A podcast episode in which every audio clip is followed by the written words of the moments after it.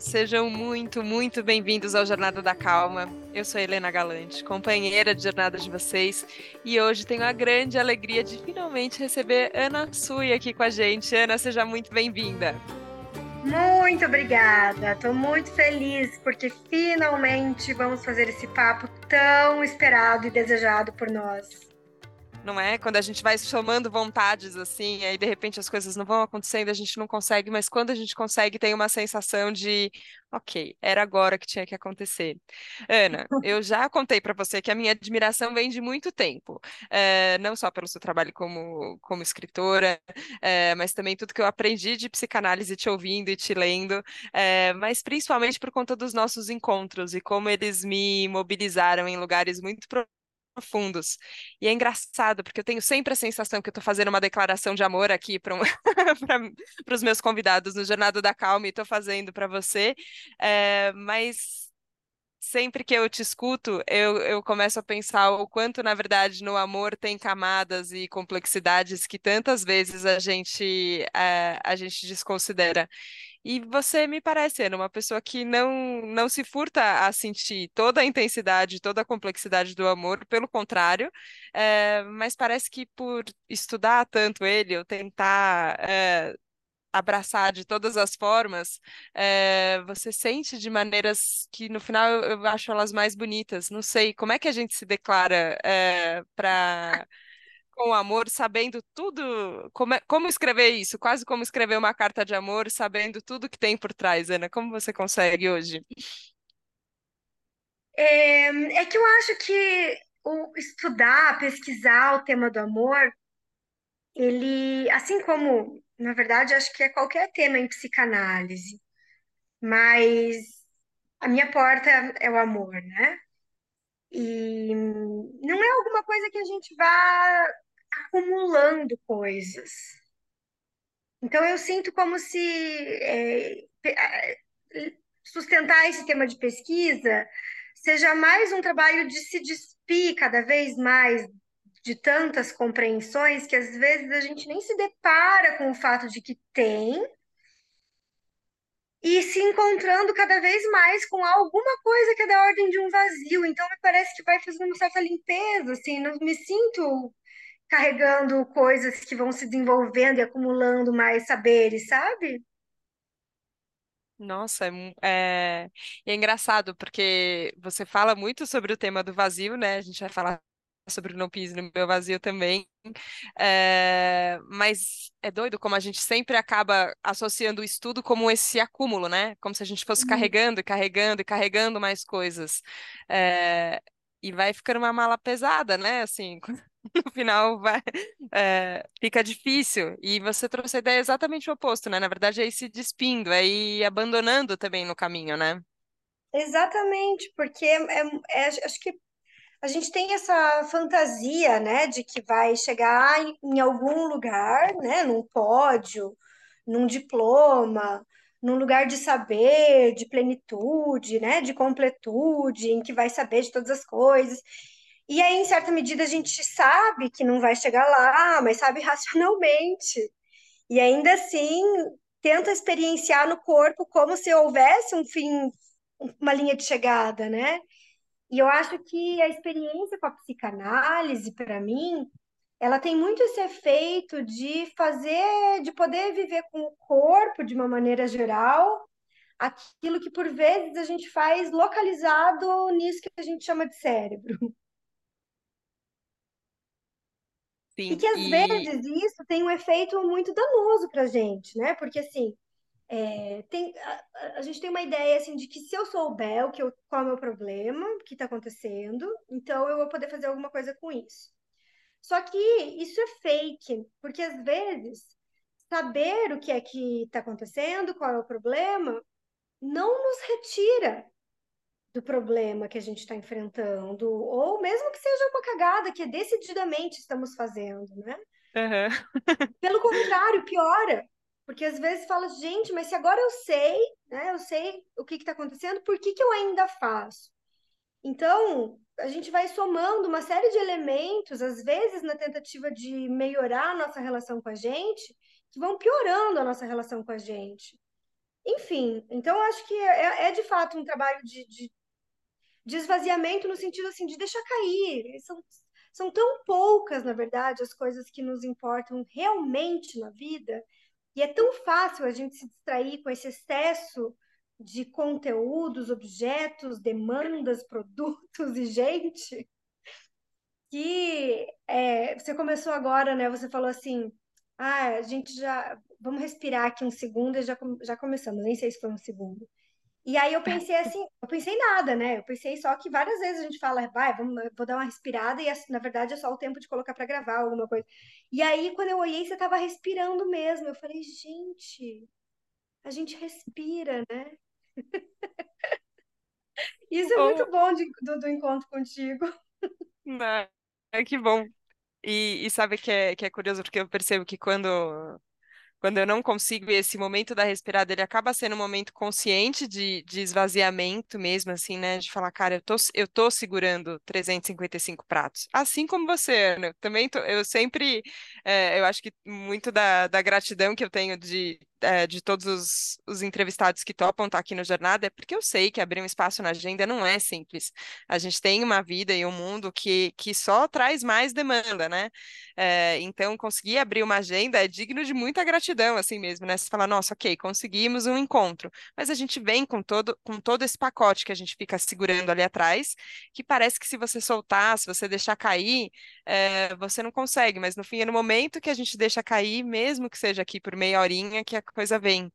É, mas eu fiquei pensando se, se a gente consegue fazer um paralelo entre isso que você estava falando sobre o amor e um pouco que a gente está falando sobre a calma. Porque eu entendo até quando a gente fala do jornada da calma, que parece que uma hora a gente vai chegar, né? Então, beleza, tem uma jornada, tem um destino, aí eu cheguei lá. Então, agora eu sou calma e agora é, não, parece que eu não vou mais equilibrar todos esses pratos. E aí a gente se sente nessa de caminha, caminha, caminha, vai mudando um pouco a qualidade do caminhar, é, é, isso que eu tenho sentido, assim, com os quatro anos de jornada da calma, assim, que também vai mudando a nossa qualidade é, é, interna, né, de, de estados internos, conforme a gente vai caminhando, mas a gente não, a gente vai chegando e o arco-íris vai se afastando ali da linha do, do horizonte, né? Tem isso. É, só que ao mesmo tempo, eu não consigo hoje em dia prever uma, é, uma vida que não tenha alguns momentos de calma, que não tenha, que não tenha respiro, que não tenha esse, esse alívio. falo, cara, é impossível, é, não dá. Então eu fiquei pensando isso assim, como é, se a gente querer a calma, buscar a calma, assim como a gente querer o amor, ainda que a gente entenda que não, que às vezes a gente não chega lá, mas parece que a gente precisa querer mesmo assim. Não sei se está fazendo sentido, Ana. O que, que você acha? Eu, eu, escutando você, eu lembrei de um, de um texto que eu li da, da newsletter da Liliane Prata, que é uma escritora de quem eu gosto muito da escrita e dela, e era um texto que ela dizia hum, o quanto. Ela, ela contava, era uma crônica dela, onde ela fazia uma coisa, ela contava um pouco assim de que ela tinha tirado um tempo para escrever, né? Que é assim, o sonho de princesa de todo mundo que escreve, né? Alugar uma casa nas montanhas para escrever. E aí é uma crônica onde ela conta, né? Enfim, não sei se isso aconteceu ou não, né? De fato. Mas ela conta dessa cena, que ela vai realizar essa cena e não vem, não vem a escrita. Mas que quando ela está no caos da vida dela, no trânsito, em São Paulo, com criança chorando, a filha pedindo sei lá o que das contas, de repente alguma coisa é possível de se escrever.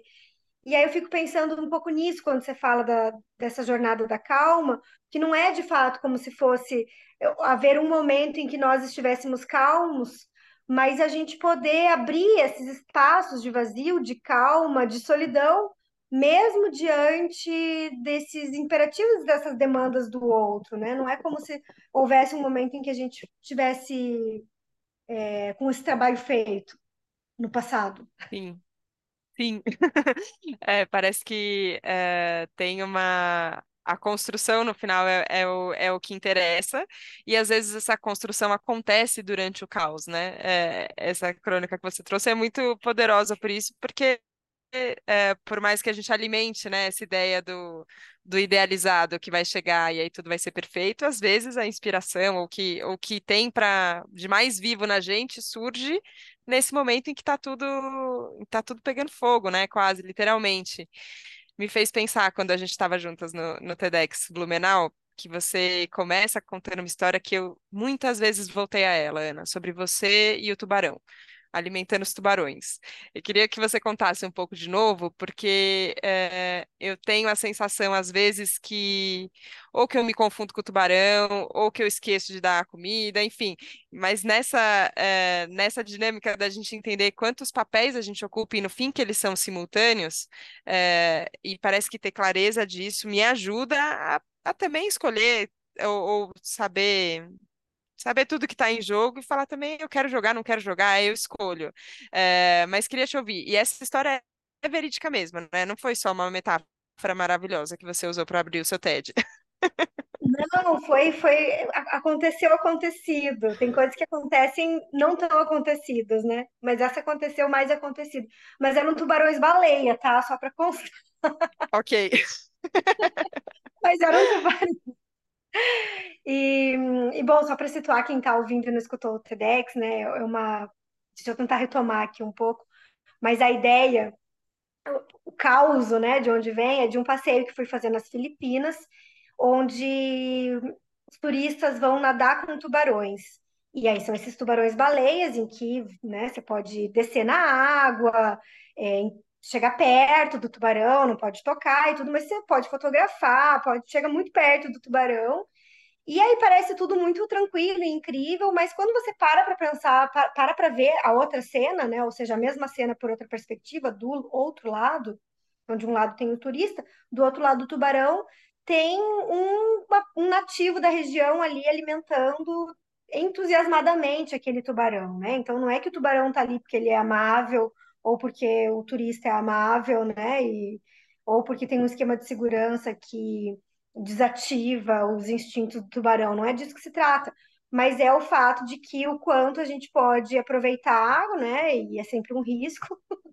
Por isso que né, meti nessa, não sei se eu iria hoje, provavelmente não, mas, mas fui. É, mas é um risco que tem um certo cálculo, porque é, né, há um, um, um, cara do outro lado lá alimentando os tubarões, e aí a, o paralelo que eu faço nesse, nesse pequeno trecho, nesse recorte do TEDx, é um tanto do quanto a gente precisa alimentar os tubarões, e eu faço um paralelo aí dos tubarões com, com, com relação aos nossos vazios, né? Então, acho que é, é quanto mais a gente acha que vai poder eliminar o vazio, que vai poder eliminar a ansiedade, que vai poder eliminar o desamparo, eliminar todas as coisas ruins que a gente sente, ou que a gente vive, ou coisas que a gente está vivendo e que não tem a ver às vezes com a gente, ou tem, mas você não tem o que fazer, tem coisa, tem tanta coisa na vida que a gente não tem o que fazer, né? São poucas as coisas, na verdade, sobre as quais a gente tem coisa a fazer. Então, são essas poucas coisas que são os vazios que a gente precisa alimentar, né? Que a gente precisa cuidar, porque senão eles invadem tudo, né? Então, não tem como a gente chegar num, num lugar onde, idealmente, teria acabado o trabalho de colocar limite, teria acabado o trabalho de dizer não, teria acabado o trabalho de colocar espaço na agenda, né? Porque isso continuamente está sendo invadido por tantas demandas da vida. Enfim, é isso, viver em 2023, né? A vida, basicamente, que atravessa a gente e acontece tanta coisa, né? E essa ideia de cuidar, acho que é isso. É, eu fiquei pensando nessa de alimentar o tubarão é, também isso, assim, né? Porque a gente tá ali curtindo também. Você também quer tirar foto com o tubarão, não sei, aproveitar ali aquele momento, aquela experiência, mas você também não pode esquecer de alimentar o tubarão.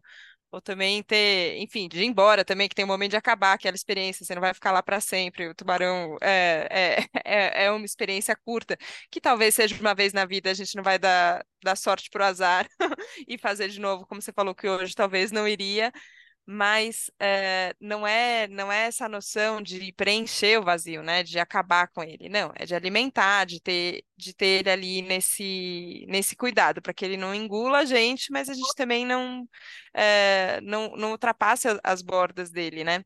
Eu quero que você comece a nomear, Ana, é, quais são os quais são esses muitos vazios, né? Essas, essas sensações que a gente fica tentando eliminar e que a gente não consegue. Eu nunca tinha pensado sobre desamparo, e é um conceito bem importante, né, na, na, na psicanálise. E a hora que eu comecei a ler, ainda foi no amarelinho, ainda foi, eu acho que quando é, no, a gente mira no amor e acerta na solidão, eu comecei a sofrer de um aperto no peito, de falar, meu Deus do céu, desamparo. Esse é o nome da sensação que a gente chega no mundo, basicamente, assim, né? Que você não, não tem o que fazer com, com ela. É, e a gente volta para ela muitas vezes. É, eu queria te ouvir, não para deixar ninguém desamparado aqui ouvindo Jornada da Calma, é, mas um pouco para entender qual é essa dimensão, porque a sensação que eu tive lendo era assim, a gente às vezes sente coisas que a gente nem nomeia elas e nem sabe qual que é a profundidade, e que bom que a gente tem ajuda, né, para poder, inclusive, navegar por esses caminhos que são meio tortuosos, é, mas que são que, que são, enfim, da, da, da, nossa natureza humana, que se a gente não, não conseguir olhar para isso, olhar talvez para o tamanho desse nosso desamparo inicial, é, a gente não vai conseguir ter maturidade emocional, né? Que, que foi uma das coisas que, que eu sinto também que que as pessoas que te leem e ficam muito emocionadas e contam, né? Quando, quando te encontram sempre de tanta emoção, a sensação que eu tenho é que elas contam de um processo de, de amadurecimento emocional também. É, mas acho que sem olhar para esse primeiro desamparo, a gente não chega lá, mais perto disso, né? Talvez. É, que bonito isso que você escuta e lê. Eu penso que é, o Freud, quando ele fala sobre a teoria do trauma, ele vai dizer sempre pautado por uma, por uma perspectiva que é do só depois. Então, não é como se no momento em que a gente estivesse vivendo alguma coisa, a gente pudesse saber o que é que está vivendo. É só depois. Né? Então, a gente só depois pode entender o que foi que aconteceu. E então, o desamparo, por exemplo, é alguma coisa da qual a gente chega na vida por essa condição de desamparo, mas a gente só vai saber depois. Então, acho que não por acaso, quando a gente encontra com bebês, é, por mais que você encontre lá um bebê cheiroso, fofinho, bem-humorado, bem cuidado, limpíssimo, bem amado, bem tratado, bem alimentado, bem tudo. E aí a gente olha para o bebê e aí o bebê faz qualquer coisa, a gente fala, ah, tadinho. Sim. Tadinho por quê? Tadinho de quem? Então, a gente se identifica com o desamparo do outro, a gente se identifica com o desamparo do bebê, que é o que vai nomear depois, só depois, o nosso próprio desamparo, né? Então, não é como se o bebê soubesse que ele está desamparado ou vivesse de fato um desamparo. A gente vai viver isso numa, numa, numa retroação do tempo só depois, né? E isso que é da teoria do trauma, que o Freud propõe é, na verdade, em relação a todas as coisas que a gente vive na nossa vida. É que, é que a gente está muito perturbado nessa relação com o tempo e acha que dá para fazer tudo na mesma hora. E não dá, a gente não é nada sem o depois, é só o depois que vai dizer o que é que a gente está vivendo agora. Inclusive, essa conversa que a gente está tendo agora e que está sendo muito legal agora, mas é só depois que a gente vai saber as reverberações, o que, que as pessoas pensaram, se deu boa, se não deu boa, se escapuliu alguma coisa que a gente não, não se deu conta, né, de que não, não seria legal, enfim, então a gente precisa, a gente é muito dependente do depois. Sim, e é ótimo trazer isso, né? Porque por mais que é, quantas vezes, né, aqui no Jornada da Calma, nossa, muitas pessoas já trouxeram, é, e acaba sendo um quase um, uma tábua de segurança para mim, né? Ó, sempre volta para o presente, sempre volta para o que está acontecendo aqui agora. Porque está acontecendo uma coisa aqui agora, né? Que não. E que, e que não adianta eu pensar, eu ficar imaginando o depois agora, não vai fazer o depois chegar agora, né? O que eu tenho para viver é só o agora. Só que essa, o sentido da experiência, né, que ele vem depois, que ele vem nesse, nesse processo de, de olhar de novo, eu acho muito bom e também um olhar de novo com, com olhares talvez menos viciados, né? E eu tive essa sensação te lendo também, Ana, que você tem o, é, o olhar analítico acadêmico, o olhar que, que ele é o, o, estudioso, mas você nunca se afasta do olhar poético sobre a coisa. E eu acho que talvez isso seja um dos aprendizados que, que eu chamei de amadurecimento, mas sei lá, se a palavra é amadurecimento também, que às vezes eu acho as crianças mais poéticas do que os adultos, e certos estão eles e errados estamos nós. Mas esse olhar mais. É, que parece que a gente fica vendo mais brincadeira, mais encanto nas coisas, né? É, você sente isso também, não sei, um pouco com a sua filha também, Ana? Não sei. Total, eu acho que assim é o que o que mantém o nosso brilho na relação com a vida é sempre aquilo que é do infantil em nós.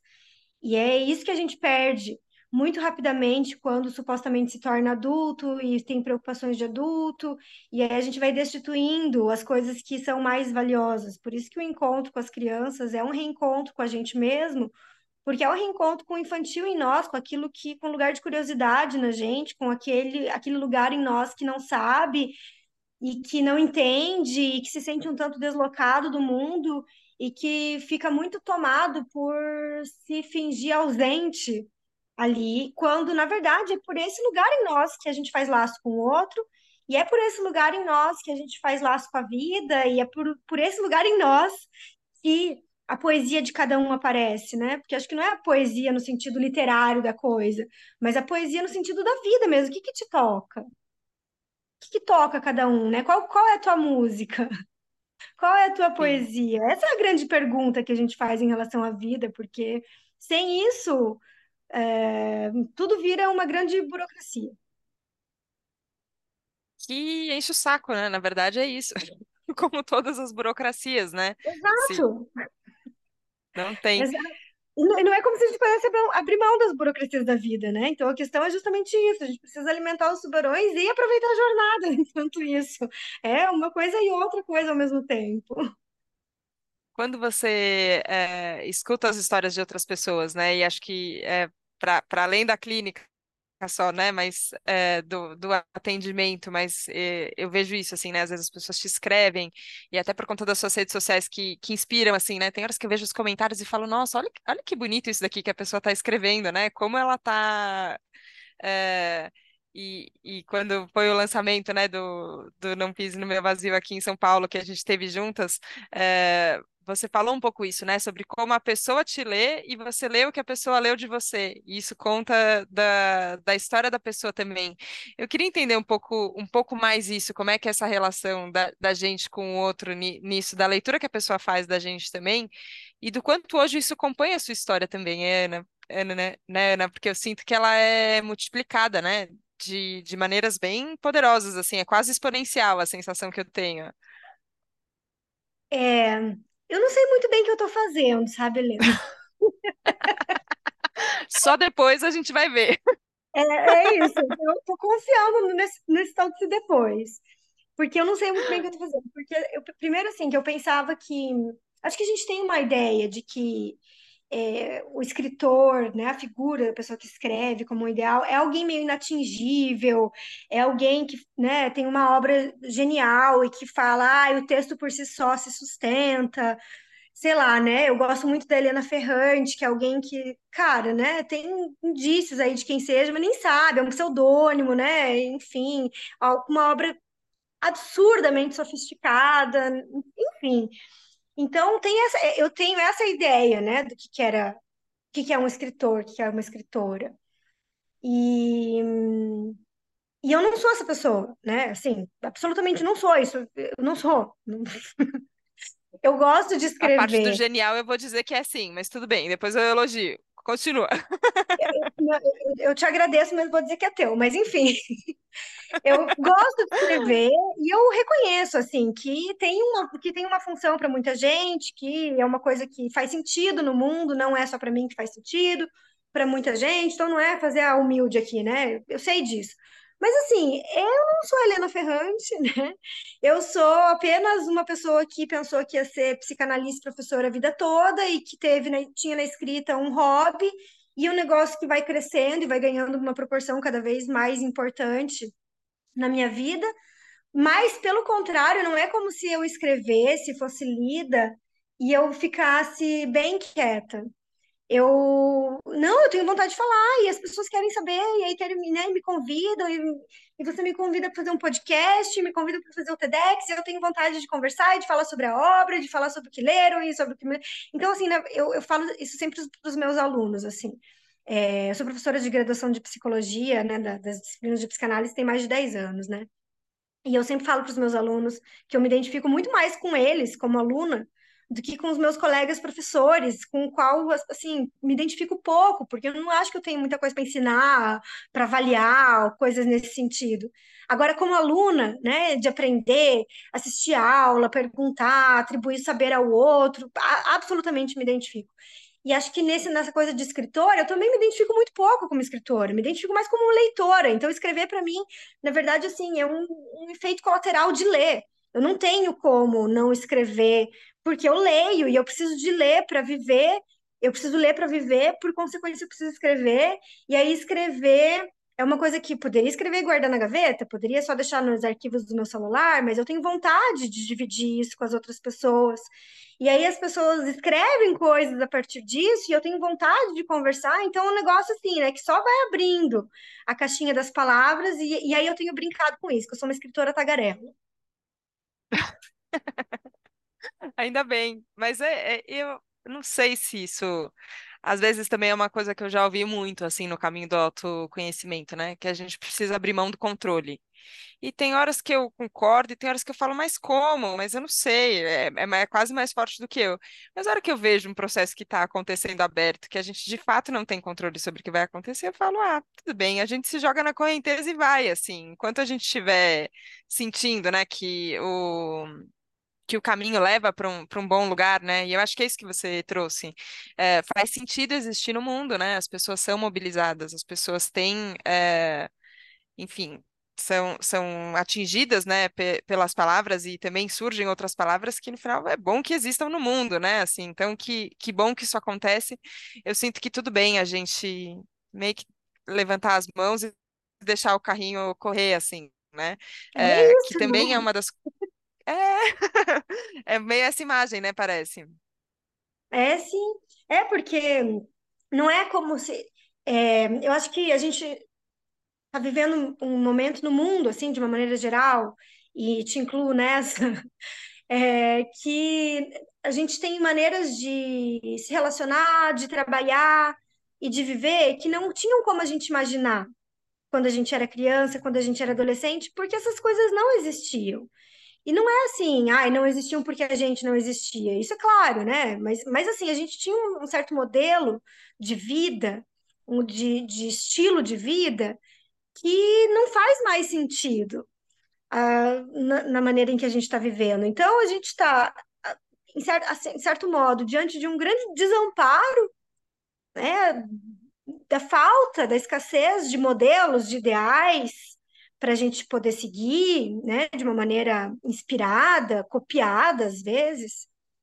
E por outro lado, a gente tem uma grande possibilidade inventiva de inventar jeito de trabalhar, jeito de escrever, jeito de se comunicar, né? jeito de estar nas redes, gente que se interessa pelas coisas que a gente tem para falar, que são, né, enfim, só as nossas, só, só as nossas vidas acontecendo, as nossas vidinhas, e a gente né, divide algumas coisas e aparece gente querendo trocar mais, enfim.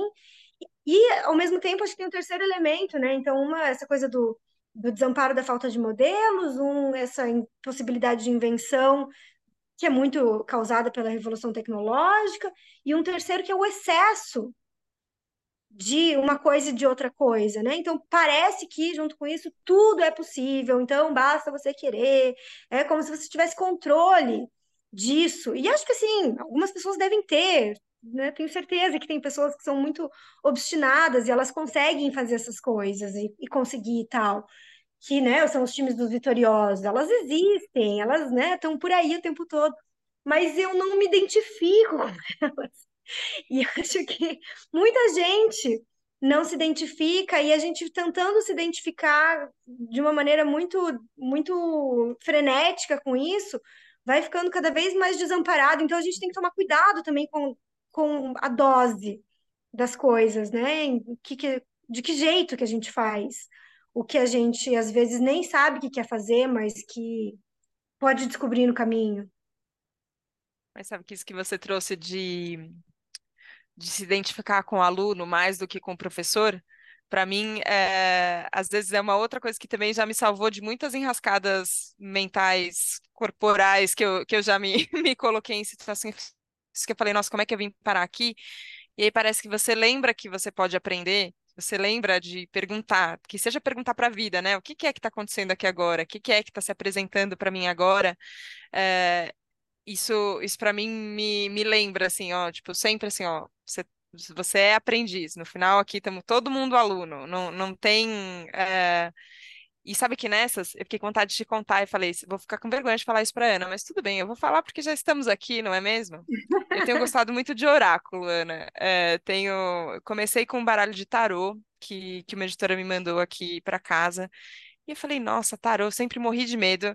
Eu falei, ah, não, vai sair uma palavra ali, vai sair uma imagem que eu não sei, não vou gostar, não gosto de perguntar sobre o futuro, ai, ai, ai, o que, que vai acontecer? Tinha um milhão de, de medos meio infantis ali em relação à história, mas aí chegou o baralho na minha casa e eu comecei, ah, deixa eu ver aqui o que, que são, né? O que, que são essas cartas, o que que...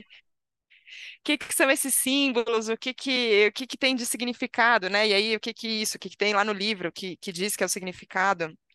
E o que que, e o que que eu leio também, né, sobre uma carta, que tem uma imagem ali, eu faço uma leitura da carta. É, para resumir a história, virei a louca do, das cartas todas, né? Não consigo agora ver um baralho que eu falo, nossa, o que, que, será que tem de mensagem? Deixa eu ver, o que, que eu tenho que aprender. É, eu queria te perguntar de curiosidade mesmo, se você tem alguma relação com, com esse tipo de conhecimento, que ele vem nessa forma meio enigmática de, de oráculo, e te contar que eu lembrei de você, porque a última vez que eu fiz uma tiragem, e era um baralho específico que chama Palavras de Criança, então eles têm uns desenhos de criança, e eu acho que combina com isso que a gente falou aqui do, é, de, dessa experiência do mundo, que ela vem desse lugar infantil, que é uma experiência mais encantada e mais poética, nesse sentido vivo, assim. E aí foi uma tiragem com, com esse baralho que chama Palavras de Criança. E a primeira carta que saiu era a carta do bom humor. E ali na tiragem que a gente estava fazendo junto com uma amiga, tinha uma carta a ver com, com uma primeira memória de, de vida que a gente traz. É, então tinha essa história da gente olhar para as histórias com, com bom humor. É, depois saiu a carta da compaixão, que era uma estrela cadente, assim, linda, o desenho. E aí a última carta, que é o grande momento ali da tiragem, fala então agora qual é a carta com o conselho do universo para você. Saiu a carta da solidão. Eu falei, meu Deus uh! do céu, e agora? Me veio você, obviamente. Depois a gente pode conversar mais sobre o significado dessa carta, mas eu queria te perguntar se você tem, enfim, contato com isso ou não, e como a gente pode aprender aí lendo esses, é, que talvez pode, pode ser as cartas, mas pode ser outra coisa, né? Mas é, manter esse, esse radar de aprendiz, né, com as coisas que a vida vai trazendo mesmo. Sim, eu não tenho contato com essa com essa área mística, enfim, não, não, não sei. E é interessante isso, porque eu sei que tem muita, muitos perfis de gente que trabalha com essas coisas que me segue, e eu, eu sei que volta e meia fazem texto e postam e compartilham as coisas que eu escrevo, articulando, então acho que deve ter alguma conversa aí, É. né, que, que, que eu desconheço. Mas eu penso que enfim, não sei se é um pouco de, de ceticismo meu até aqui, ou se é, é porque a psicanálise ela me, me traz, me sacia de alguma maneira, né, numa certa possibilidade de, de compreender e, e, sobretudo, suportar não compreender algumas coisas no mundo que hum, que eu acho que tudo depende de como é que você como é que você lê isso, né? Então, assim, é, porque eu acho, eu, eu gosto muito de brincar com signo, né? Eu conheço nada de signo. Assim, toda vez que me perguntam qual que é meu, meu ascendente, minha lua, eu preciso verificar, no, porque eu tenho salvo lá, porque eu esqueço. Mas, então, tipo, não sei nada. Mas eu sei, por exemplo, que Gêmeos, que é o meu signo, é super comunicativo, né? Então eu sempre brinco que eu sou uma escritora tagarela porque sou geminiana, né? né, né tipo, eu acho que serve, assim, todos os elementos de, de, de possibilidade da gente brincar com a coisa do mundo, com os mistérios do mundo, da gente suportar o insondável, de explicar as coisas rápido demais, eu acho que eles são, assim, muito bem-vindos na nossa vida, né? Independente pela porta mística da qual ele é dentro. E eu acho que é, todos os saberes que vêm para nos enrijecer na relação com a vida e achar e nos levar a, a, gente achar que tem uma resposta única, um saber muito sabido, alguma coisa muito definitiva, muito é, fechada na nossa vida, eles são danosos. Então eu gosto disso, dessa coisa que traz uma certa maleabilidade para nossa vida. Amei porque no fim é isso, né? É, um, é uma postura de abertura que eu acho que também o aprendizado ele só acontece assim, né? Ninguém está numa sala de aula e aprende se acha que já sabe tudo, né? Se não, se não tem espaço para a entrada de, de nenhum conhecimento novo. Então, acho que traz isso da abertura e ao mesmo tempo dessa sustentação. É, também do não saber, né? Também do que do que a gente não do que a gente não atinge, do que a gente não chega e que tudo bem, né? Não é, não é um problema, mas a gente vai construindo base, né? Eu acho que para dar conta de, de sustentar. Ninguém uma vez me falou isso assim, né? Que para para crianças a gente pode oferecer respostas, algumas, mas para os adultos a gente tem que só oferecer perguntas. Não vou lembrar quem foi que me falou isso já, mas, é, mas eu tenho essa sensação de a gente construindo base para poder dar conta de, de mais perguntas, né? De, de mais não saber, mas ao mesmo tempo abertura para, tipo, ah, deixa eu considerar aqui, né, o que, que pode ser. Ana, É, lembrei eu. de um dito do, do- uma coisa do, do Maurício Blanchot, que ele diz: a resposta é a desgraça da pergunta. E acho que é, é isso, né? No mundo com tantas respostas, a gente poder sustentar as nossas perguntas e, inclusive, linká-las de algum modo com a pergunta, com as nossas perguntas infantis, né? Então, não é como se a gente encontrasse uma pergunta muito nova, na verdade, são as perguntas que nos ligaram à vida já primordialmente. Acho que é isso que importa. Não, importa muito. É, e quando, quando eu voltei, é uma coisa que eu não, não tenho muito hábito, né? Talvez eu tenha que entrar na psicanálise, né, Ana? Vamos, vamos combinar que. Eu tô é, achando, hein? Já desde o TEDx eu já falei para a- você acho negócios lá, que. né? Acho que, acho que estamos precisando aqui também de uma outra abordagem terapêutica, pode ser bom. Mas é, eu não costumo pensar, né? É, E eu acho que faz parte da vida de adulto também a gente ficar um pouco desligado também das nossas memórias mais é, primordiais, né? Assim, memória de criança e tal. Mas quando eu estava nesse momento ali que eu voltei para essa memória de, de infância, me veio uma cena que era uma cena meio curiosa, assim, não tinha nada acontecendo, mas era eu pequena, e eu lembro de olhar na altura de um gramado, assim, é, com os olhos bem na altura de um jardim, assim, no prédio que eu, que eu lembro que morava quando eu era pequena, é, e de ver um tatu-bola andando. E de achar o tatu-bola bonito, assim, né? Tipo, as patinhas, o bichinho e não sei o quê. E, eu, e a hora que eu tive essa memória, eu falei, nossa, quanta coisa a gente para, porque a gente começa a olhar as coisas só de cima, né? Assim, a gente começa a se achar muito, a, muito acima da, é, de, de tudo, né? Assim, muito adulto, muito sério, muita responsabilidade, muita coisa para fazer, e no fim a gente perde esse, esse olhar que ele é muito do próximo, assim. E aí me veio agora você falando isso, que eu falei, cara, no final da jornada eu tenho a, a sensação de que eu tô conversando com você aqui numa esfera que ela é quase do tatu bola, né? É isso, assim, eu tenho um milhão de perguntas que eu poderia te fazer, mas eu- parece que eu vou te conhecendo nessa esfera que ela é do íntimo, que ela é do é, dessa, dessa altura igual, que a gente vai se reconhecendo. É, então, só posso te agradecer, né, por você ter é, topado entrar nessa, nessa jornada junto.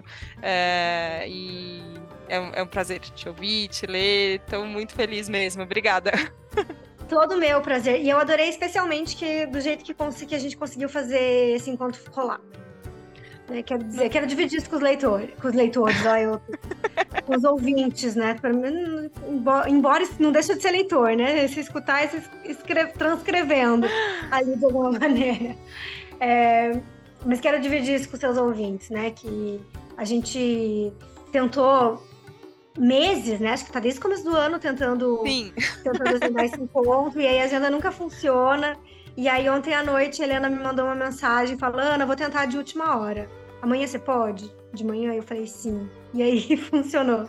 Porque eu acho que é, é, é sobre isso. É disso que a gente tá falando, né? Dessas coisas que são muito mais encontradas do que programadas, mesmo que haja o desejo de uma programação. É isso, no final.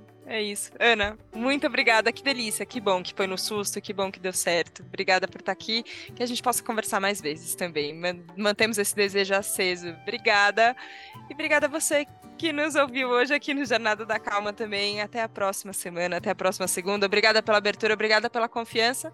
E a gente se vê no próximo Jornada da Calma. Um beijo. Tchau, tchau.